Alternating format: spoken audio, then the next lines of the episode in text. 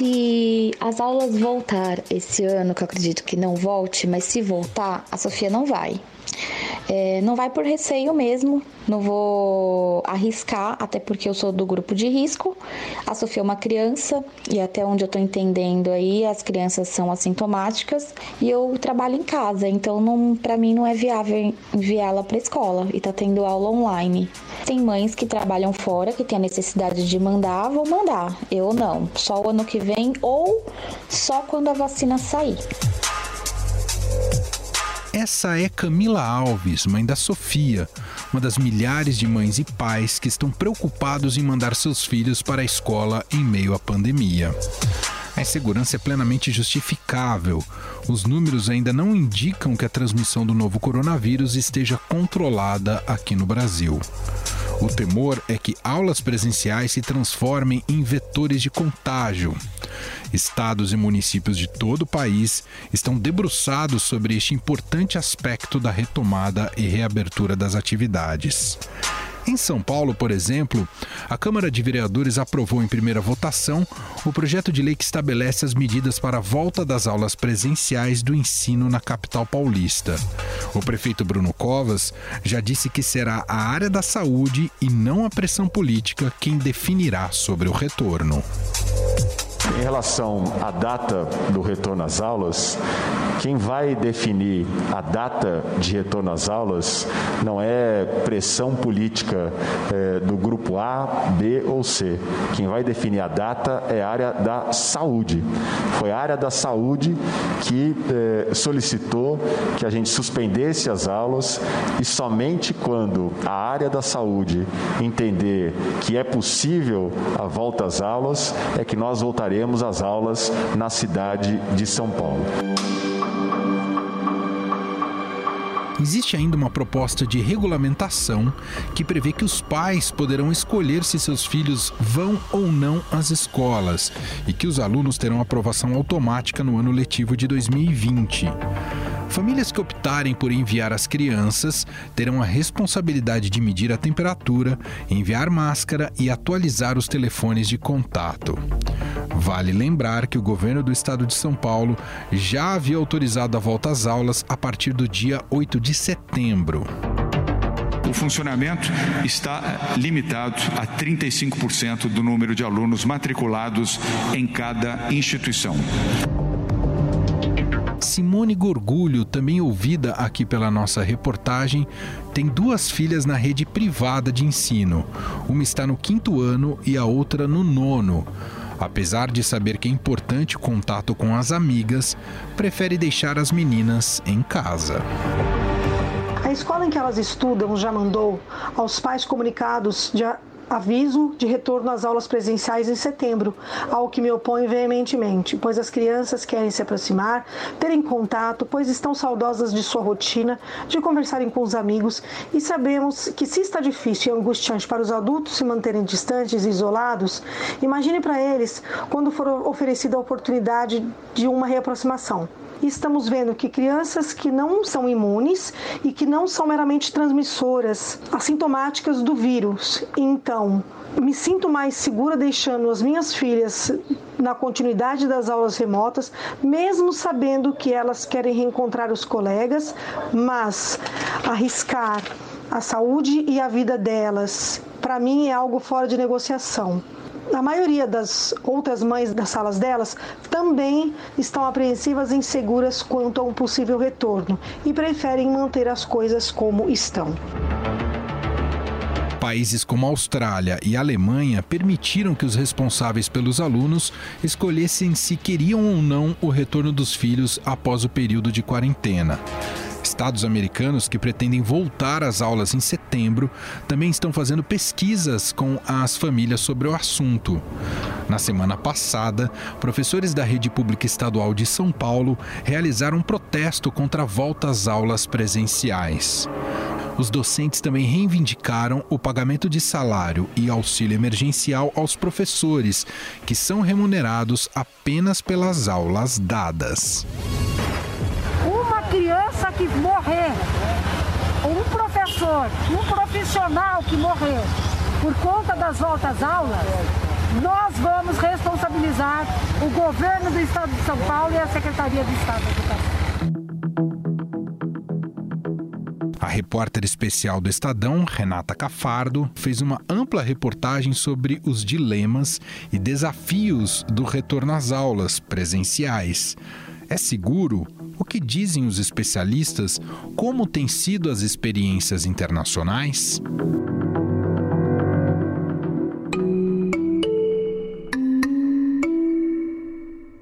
Tudo bem, Renata? Como vai? Tudo bem, e você? Bom, esse é o tema mundial, não é, Rê? Não é só brasileiro? É, nesse momento é, né, que a gente está entrando no segundo semestre, o hemisfério norte iria voltar às aulas, né, quando eles começam, de fato, o ano letivo deles no segundo semestre, então virou um tema, Estados Unidos só fala disso, Europa pensando como fazer, Europa chegou a voltar, né, alguns países voltaram em maio e depois pararam para as férias, então é a discussão, a gente aqui acabou ficando com o nosso ano letivo atrapalhado e pensando em voltar também no segundo semestre, né, uhum. essas pesquisas que eu li, muitas delas mostram que, diferentemente do que a gente pensava no, no, início da pandemia, as crianças se infectam menos e transmitem menos a doença, em especial os menores de 10 anos. Ainda é difícil saber a razão, mas tem várias pesquisas. Uma delas feita na Suécia, por exemplo, que nunca fechou suas escolas de educação infantil, né? A Suécia teve um, um enfrentamento da pandemia diferente. E lá na Suécia não houve entre essas escolas de educação infantil, maior, uma maior infecção dos professores que continuavam com as crianças. Na Irlanda, por exemplo, eles monitoraram seis crianças e seis adultos contaminados com, com Covid. Era um grupo de seis pessoas que estavam nas escolas ainda, monitorados por 14 dias. E eles tiveram contato com cerca de mil outras crianças e 100 adultos. Ninguém foi infectado. No outro mais recente. Oi. É, não, desculpa de atrapalhar, mas você está trazendo um dado que eu acho que é importante a gente realçar aqui. Entre os vários critérios que a gente vai discutir aqui, várias questões, é um problema complexo, mas é, dizer sobre a, essa, é, como é, esse público reage ao vírus é, um, é algo muito importante para determinar o retorno às aulas. E, e, aparentemente, por tudo que você leu e pelas estatísticas, claramente, digamos que não é um público de risco, não é, Renata? Exatamente. O que esses, esses estudos estão concluindo é que é um baixo risco. As escolas são local de baixo risco de transmissão. Eles dizem isso claramente nos estudos. Um outro que é mais recente, publicado na revista Nature, mostra que as pessoas com menos de 20 anos são duas vezes mais resistentes ao vírus do que as que têm mais de 20 anos né? Como eu disse, eles têm títulos assim: não culpe a criança, a criança não é culpada, sabe? A escola não é o local, o local de maior é, disseminação, mas o que é importante lembrar é que todos esses estudos são iniciais, são estudos às vezes feitos com uma quantidade pequena de pessoas. Por quê? Porque a, a, a Covid começou a ser pesquisada agora. Se a gente for olhar os dados do Ministério da Saúde, os mais recentes, mostram que sabe quantas crianças já morreram de Covid no Brasil? A gente sabe que a gente já tá, passou de 90 mil mortos, né? Sim. Entre crianças e adolescentes, o número é de 585 apenas. Então, apenas 585 crianças e adolescentes menores de 19 anos morreram por Covid desde o início da pandemia do Brasil. Muitas delas tinham comorbidades. E cerca de 5 mil foram hospitalizadas, um total de 260 mil que foram hospitalizadas. Então, isso são dados que a gente vê no mundo inteiro. Os Estados Unidos têm um dado de algo como 0,1% é, morreu de Covid é, nos Estados Unidos, os dados é, se fala muito em 2% das, de, de mortos no mundo, é, são crianças e adolescentes, tem vários dados aí também é, mostrando que, de fato, elas que a gente já sabia que elas não desenvolvem a, a, a maneira grave da doença, mas uhum. também não se infectam. Não é só porque elas não ficam graves, de fato elas não pegam a doença. Então, é, teria menos chance de elas estarem passando para as outras crianças e para os professores na escola. Sim. O que a gente está tentando mostrar, o risco pode ser mais baixo na escola entre crianças do que em outros lugares, mas o risco sim existe. Queria te ouvir mais, pelas suas, suas apurações nos últimos tempos, sobre o fosso que existe, o abismo que existe, não sei se eu estou sendo exagerado em usar o termo abismo, entre o, o, sistema privado e o sistema público de ensino no país. A gente viu que no remoto o ensino privado foi muito mais rápido nesse sentido. Enfim, queria te ouvir um pouco mais sobre isso, né? Porque a pandemia também acabou é, é, enaltecendo essa desigualdade no país e se reflete na educação também. Claro, claro. É, a pandemia já levou uma maior desigualdade educacional né, entre as crianças que estão tendo condição de fazer um ensino remoto bem estruturado e quem não está tendo, tem zero condição, não acontece no seu município ou não tem internet boa para conseguir fazer. É, agora, pode continuar também na volta às aulas, se houver, né? É um problema de estrutura, né? A gente está dizendo. Muitas escolas não teriam estrutura para ter um, o ambiente ventilado, né? Às vezes são salas fechadas, sem janela, ou não tem uma, um banheiro, não tem água, né? Tem escola no Brasil que pode não ter água e não ter uma pia, sim. Existe isso. É, então, sim, os estados e municípios têm que é, priorizar essa questão e colocar dinheiro na questão da estrutura. Eu fiz essa pergunta para dois secretários, um deles o secretário do Pernambuco, de Pernambuco, secretário de Educação de Pernambuco, e ele disse: sim, nós estamos fazendo ações para melhorar pias, é, lavatórios, álcool gel e salas, mas o que tem que mudar muito é o comportamento, né? Ele disse: se tiver uma piazinha lá, uma cidade do Nordeste, né, no interior, mas tiver uma pia, tiver um sabão e, e essa criança for ensinada que ela precisa lavar sempre, não precisa ter a melhor pia do mundo, o melhor sabão do mundo. Ele diz que a gente tem que mudar é a cultura de higienização e essa cultura sanitária, entender que, que tem que ser feito. Mas às vezes a gente sabe que as escolas são pequenas, não tem sala suficiente mesmo, é difícil, não é, não é só cultura, não. Tem o secretário de São Paulo, também perguntei para ele, Rocieli Soares, sobre essa questão, porque é inclusive uma das, um dos argumentos da, do sindicato dos professores da POS aqui para não voltar é esse, a falta de estrutura de muitas escolas em São Paulo, que é o maior estado do país, mais rico do país. O Rosselli disse que as escolas receberam 400 mil reais, cada uma delas, nesse ano, por um dinheiro que já estava sendo distribuído antes mesmo da pandemia, que era para estrutura e para compras, e elas têm condição, é algo descentralizado, e elas têm condição de se equipar melhor para receber os alunos na volta. Mas a gente vê a preocupação, às vezes, independentemente da estrutura, de pais de escolas privadas, que podem ter total estrutura, mas acham que os filhos não vão saber porque são pequenos, não vão conseguir ficar com a máscara, não vão conseguir ficar distantes um dos outros. Eu conversei também para essa matéria com muitas mães brasileiras que moram no exterior ah, e que chegaram a voltar às aulas. E aí, me conta, o que, que elas estão dizendo? Então, elas, todas elas, uma coisa que me, primeiro que me chamou atenção foi que não teve esse medo de voltar lá, não quando o governo, quando a escola disse pode voltar, abriu, todas elas na hora voltaram. É uma diferença de se confiar no governo que aqui a gente não tem, né? Claro que elas disseram que é, no começo foi difícil, no, as crianças em, algum, em, alguns lugares, por exemplo, na Inglaterra, elas, tinham, elas têm aquele sistema de bubbles, né, de bolha. Então, é, a criança tem que ficar só com uns, alguns amiguinhos na sua própria bolha, com um professor X, por exemplo, sempre com um professor e com um grupo de amigos pequeno. Se esse grupo for para o pátio, nenhum outro grupo vai. Se esse grupo for comer, nenhum outro grupo vai. Você só fica Nossa. sempre com o seu grupo. Eu conversei também com uma mãe na Alemanha, ela disse que foi muito tranquilo, que eles voltaram e no começo tinha essa dificuldade de não poder abraçar, a filha dela que é brasileira, toda hora queria abraçar os amigos, depois lembrava que não podia, que a, que a professora sempre gritava corona, corona, na hora que ela começava a chegar mais perto da outra. assim, eles todos eles disseram que as crianças estavam loucas para voltar. Em nenhum caso que eu conversei, a escola teve que ser fechada porque houve porque houve infecção, tá? Todos os Entendi. casos que eu conversei. É, Israel chegou a ter um problema, né? Porque eles reabriram a escola no momento em que a pandemia não tinha chegado ainda, né? Ao pico, não tinha tido todo o número de casos, estava muito ainda no começo e eles acharam que estava tranquilo e reabriram em maio. E aí lá sim houve um teve que, que, parar, eles pararam de novo a escola, adiantaram as férias porque viram que estava aumentando muito o número de infectados. Entendi. Mas essa mãe que eu conversei, ela é dona de uma escola também, de uma escolinha de educação infantil, e a escolinha dela continua funcionando. Ela falou que também não teve nenhum caso. Educação infantil eles deixaram continuar funcionando.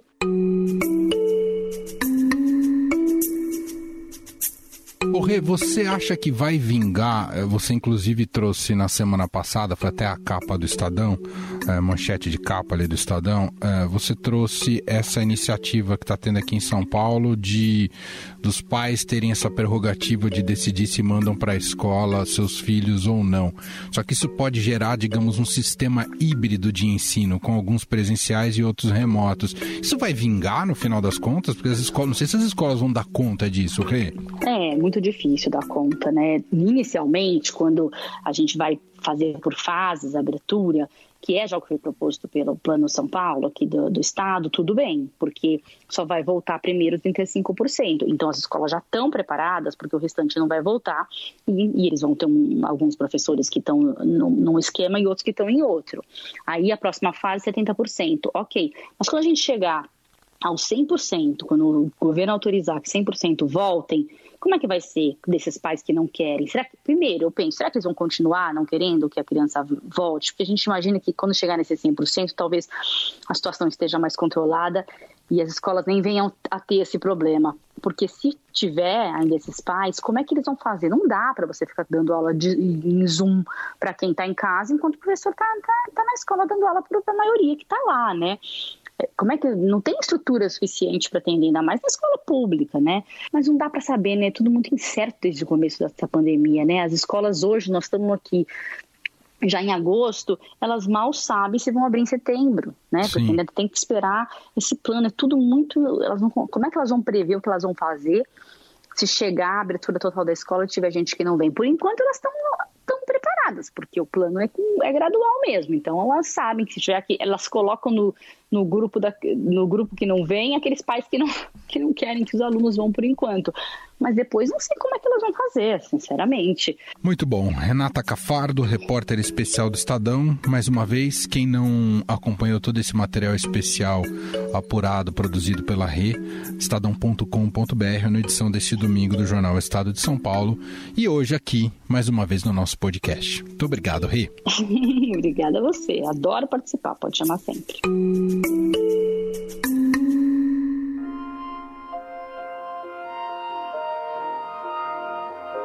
Mas não é apenas o estado de São Paulo que passa por esses questionamentos.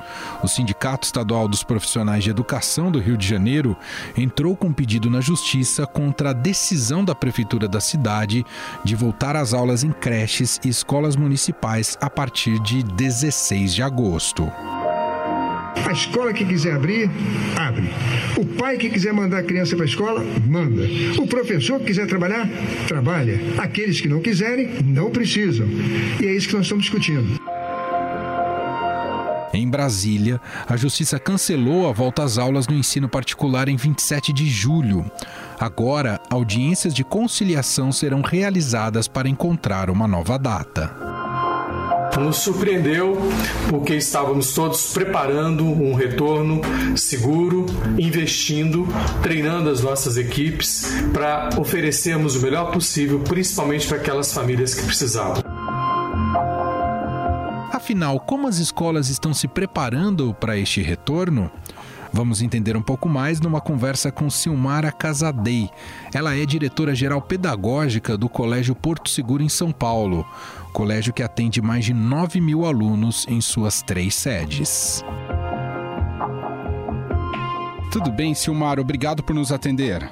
Eu que agradeço. Vamos aqui compartilhar um pouco da, dos nossos aprendizados nesse percurso. Silmara, como vocês têm observado uh, essa possibilidade que haja uma prerrogativa, uh, e o município de São Paulo estaria preparando isso, para que os pais definam se vão mandar os seus filhos para a escola ou não? Isso vai exigir das escolas ter uma espécie de modelo híbrido de trabalho com alunos presenciais e outros à distância? É, uma das, da, das maiores metas que nós temos é precisamos estar prontos para todos os cenários, ou seja, o cenário de todos os alunos quando começamos o ano, o cenário de todos à distância né, no, no, no, mês de março, e agora a possibilidade desse cenário híbrido, né, que eu acredito que vai acontecer. Ah, o fato do, de o pai poder optar, me parece que seja uma boa solução se a escola estiver preparada para a continuidade das atividades online. Em relação à, sala de aula, o que nós preparamos uh, foi, a gente trouxe o conceito da sala estúdio, então todas as salas de aula estão com câmeras, o professor poderá dar aula para os alunos que estão presencialmente e a, a câmera estará filmando e os alunos que estão em casa poderão assistir a mesma aula. A grande novidade é que nós vamos conseguir é, projetar a turma que está em casa no telão da, da, da sala. Então, todos vão poder se ver. Isso, para a gente, é, um, é um, um, recurso muito interessante que nós estamos constituindo. O quanto os protocolos, Silmara, uhum. mexe estruturalmente com a escola e o pensamento de uh, aluno dentro de sala, fora de sala, mas você tem várias séries ao mesmo tempo, buscar mais aulas em espaços abertos. Como vocês Isso. estão organizando esse aspecto para dar conta, principalmente da questão da aglomeração? Exato. Uma das questões que nós é, trouxemos e que os pais trazem também é que a criança e o jovem não podem voltar para a sala de aula e mesmo que a sala seja um estúdio, é, ele fique parado e não se movimente. Né? Então, o, o, Porto Seguro tem espaços muito amplos, é, campo de futebol, pista de atletismo, enfim, né, pátios. Então, como que nós podemos dar conta dessa, desse outro lado, que é o lado do movimento, que é o lado de entrar no laboratório. Então, a, a ideia é que, primeiro, a gente constitua bolhas, ou seja, eu vou ampliar a ideia do isolamento. Então, agora nós estamos isolados com as nossas famílias, nós vamos ampliar como se a gente tivesse uma segunda família. E essa segunda família são os, os outros alunos, né, aquele grupo de alunos que estará presencialmente. Eu não posso ter outra outro grupo. Então, o conceito de bolha, os alunos estão na sala de aula, quando eles se movimentam para outro espaço, é, esse grupo não pode encontrar com os demais grupos. Uhum. Isso implica, Emanuel, uma logística imensa Imagino. que nós estamos fazendo. E implica também que os professores tenham as EPIs mais seguras. Por quê? Porque o grupo pode não encontrar o outro, mas às vezes um professor vai de uma sala de aula para outra. Então, dentro dos protocolos, nós estamos, que a gente está aprendendo, no caso do Porto Seguro, que foi a primeira escola a contratar o, o, o Hospital Israelita Albert Einstein, então nós estamos é, fazendo é, de todos os protocolos um especial para o professor. Então, seja por um metro e meio de distanciamento, seja como que ele tem que proceder caso uma criança diga que não está se sentindo bem, seja como que ele vai se movimentar com um grupo sem entrar em contato, seja abrindo mais salas dos professores para que eles tenham também o um espaçamento com os colegas. Então, olha, é, é um desafio imenso e, e, a gente tem pensado é, como que a gente é, pode lidar com tudo isso reduzindo ao máximo os riscos para os nossos alunos. Só para a gente fechar, Silmara, é, com relação a, ao ano letivo, ele deve se estender, deve chegar é, é ir até 2021 ou encerra esse ano? Como é que é, será organizado? Bom, os alunos passarão por um diagnóstico assim que voltarem, né, presencialmente, principalmente nas áreas de português e de matemática, para a gente entender em que momento que eles estão. A partir disso será feito um novo replanejamento e toda a comunidade vai receber o, o, o projeto sequencial das atividades do seu filho.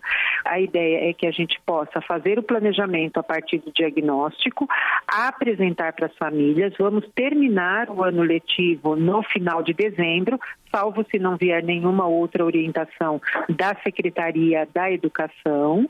E a partir disso, a gente vai dar uma olhada em toda essa sequência de atividades, de projetos e de conteúdos e aquilo que não for possível por conta de um grupo ou outro que não conseguiu alcançar, a gente reorganiza o restante do projeto é, de vida escolar desse aluno. Nós ouvimos Silmara Casadei, diretora-geral pedagógica do Colégio Porto Seguro, contando um pouco do caso uh, deles em relação a esses preparos né, para o retorno às aulas que deve ocorrer em algum momento neste segundo semestre.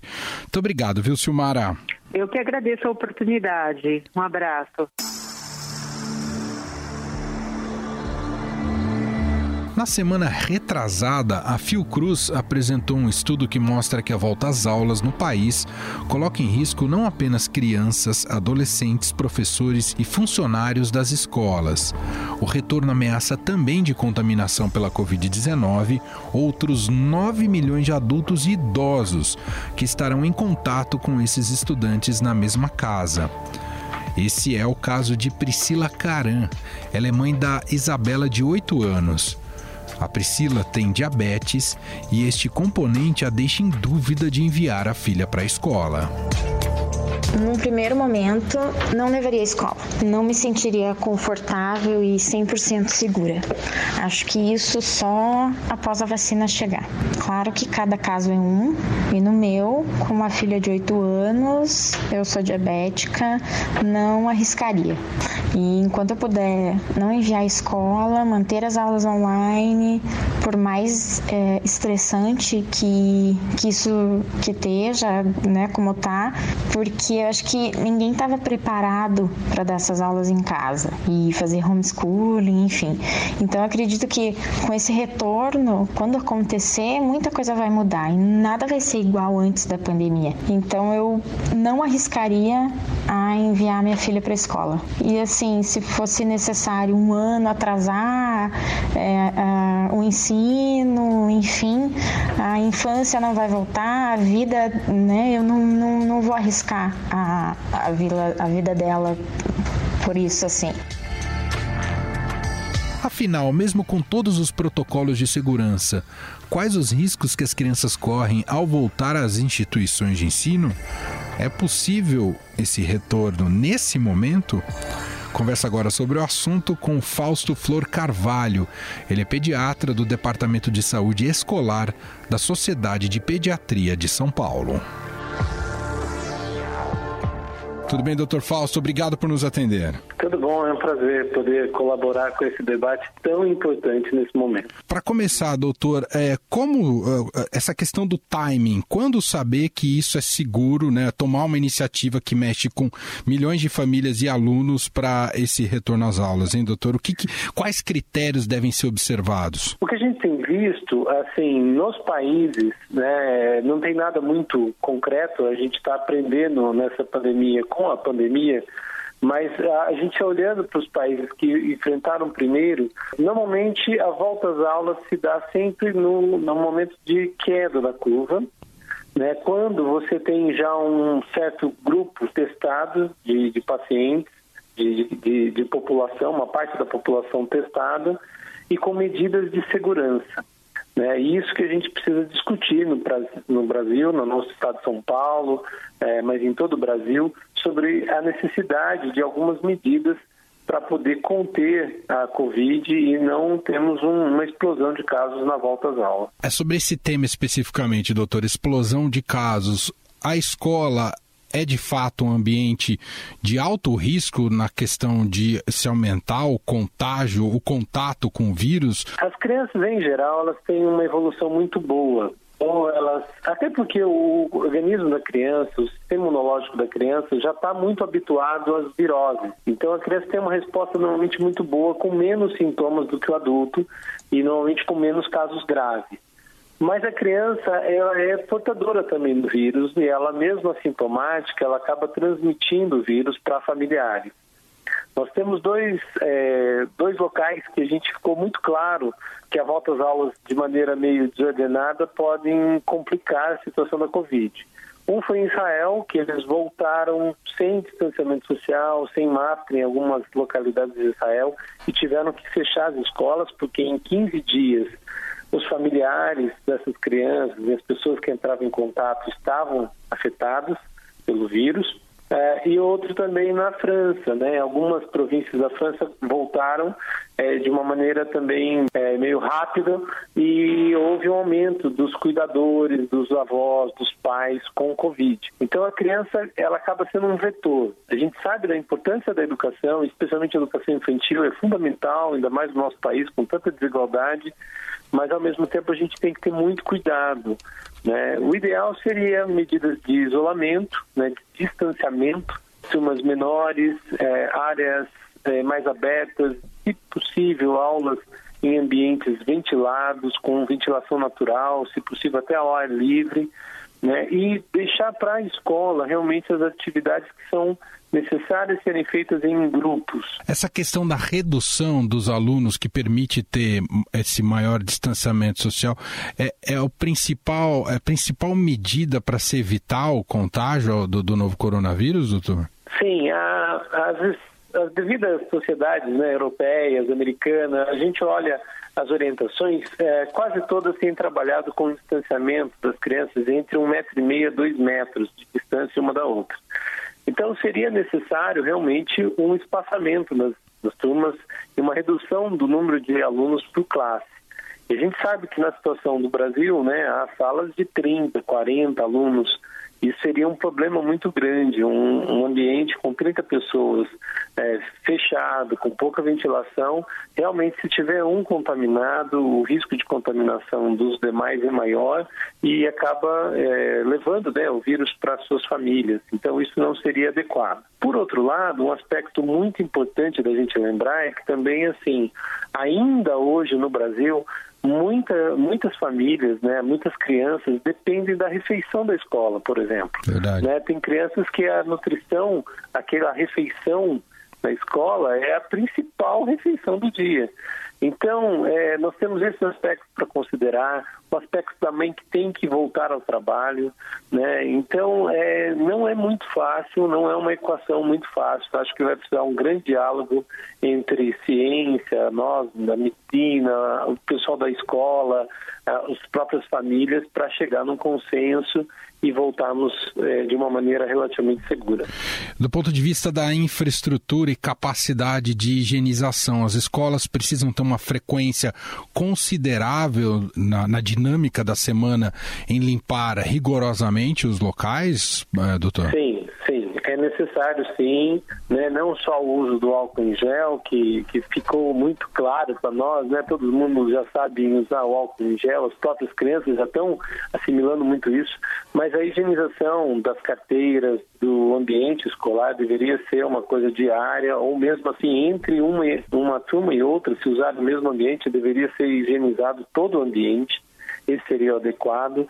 É, além disso, né, vários estudos o pessoal, principalmente no norte da Europa, tem estimulado que haja um fluxo contínuo, ou seja, que a criança entre no portão, tenha o seu caminho para a sala de aula, efetue a merenda dentro da sala de aula, ou se a aula for ao ar livre, naquele espaço mesmo que ela está, e depois ela saia por um outro caminho, que não haja ida e volta no mesmo caminho, porque aparentemente quando há esse fluxo de fluxo e contrafluxo, aumenta-se a chance de transmissão. E quando há um fluxo contínuo, parece-se que tem uma diminuição da possibilidade de contágio. Muito bem, nós ouvimos o Dr. Fausto Flor Carvalho, pediatra do Departamento de Saúde Escolar da Sociedade de Pediatria de São Paulo, gentilmente atendendo aqui a nossa reportagem. Muito obrigado, viu, doutor? Eu que agradeço. Um grande abraço.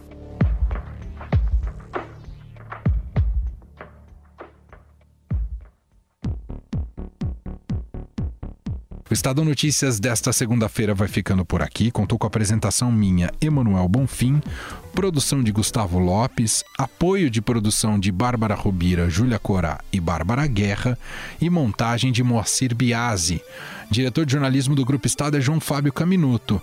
Para conversar com a gente, podcast@estadão.com. Um abraço para você e até mais. Estadão Notícias.